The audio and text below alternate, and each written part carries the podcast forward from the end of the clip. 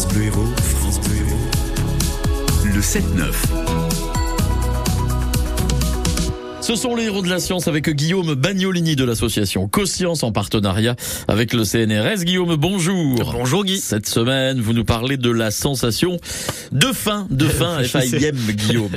Oui, c'est ça. Bah, peut-être que d'ailleurs vous l'avez en ce moment même, hein, car vous n'avez pas mangé votre petit déjeuner, ou peut-être vous ne l'avez plus et vous vous sentez repu.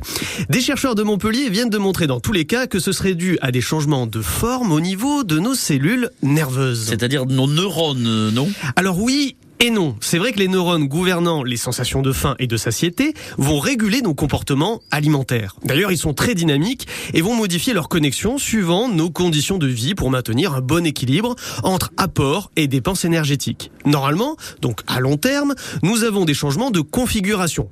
Par contre, à court terme, à l'échelle d'un repas, comment ça se passe? Eh bien, les scientifiques viennent de montrer qu'il n'y a pas de changement au niveau des branchements entre neurones. Les circuits électriques de notre cerveau restent identiques. Par contre, ils vont être bien activés et donc participer à la régulation du comportement alimentaire. Et donc, que se passe-t-il? Eh bien, c'est une question que se sont posées nos scientifiques montpelliérains. Ils ont observé l'activation de neurones situés à la base de notre cerveau. Ces derniers sont connus depuis longtemps pour réduire et limiter la prise alimentaire. En gros, ce sont les neurones de votre bonne conscience qui vous disent Stop, tu as bien mangé, ne reprends pas du gâteau au chocolat. Eh ben, les chercheurs se sont aperçus qu'après un repas équilibré, les branchements entre ces neurones ne sont pas modifiés. Par contre, il y a d'autres cellules qui sont modifiées, qui changent même de forme. Ce sont les astrocytes, de très jolies cellules en forme d'étoile. On pensait qu'il s'agissait simplement de cellules support des neurones comme de simples vêtements pour cellules nerveuses. Or, ils sont bien plus que cela. Ce serait un peu comme euh, des plaquettes de frein qui vont limiter l'activité des neurones.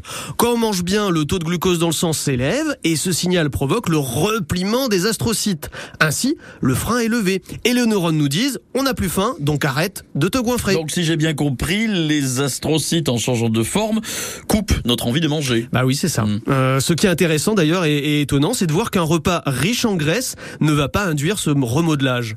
Mais alors, est-ce qu'il n'y aurait pas un autre circuit entraînant la satiété différent des astrocytes Une énigme de plus pour nos chers scientifiques. En attendant, bah, euh, Guy, euh, je crois que mes astrocytes ne freinent rien du tout car là j'ai un petit creux. Bon appétit, les héros de la science en partenariat avec le CNRS et avec l'association CoScience à retrouver sur francebleu.fr. À la semaine